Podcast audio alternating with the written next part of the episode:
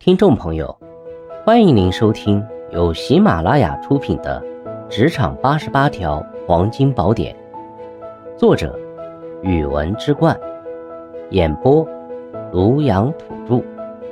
欢迎订阅。第五十二条，理智对抗同事的冷暴力。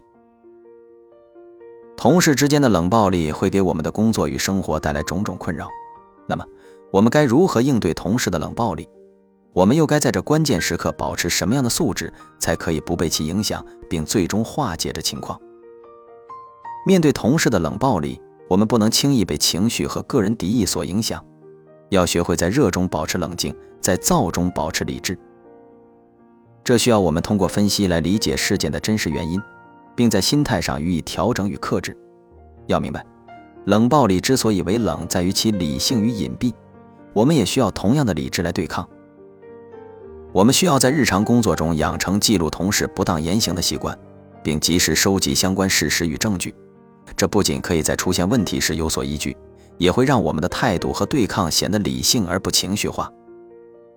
要明白，在这种理智的较量中，谁拥有更为详实和不易质疑的证据，谁就能占据上风。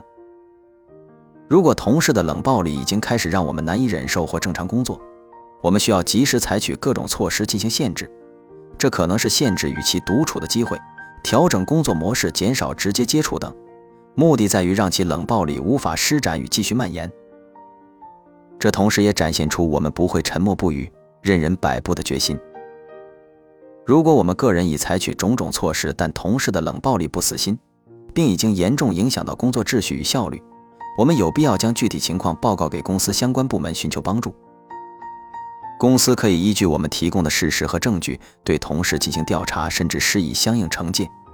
这不但满足了公平与正义，也为我们解除了难以对抗的困境。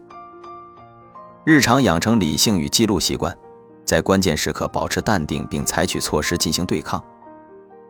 如果工作受阻严重，也要及时告知公司，以谋求公道。在理智的较量中，谁执掌事实，谁就主宰胜局。总之。面对同事的冷暴力，我们需要保持冷静和理智，收集证据，采取措施限制同事的冷暴力。如果情况严重，可以向公司报告。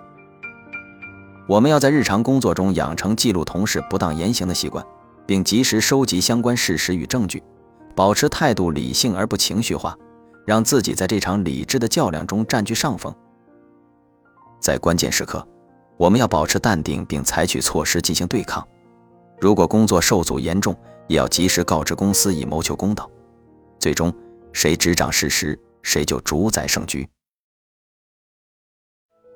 听众朋友，本集已播讲完毕，请订阅、留言、加评论，下集精彩继续。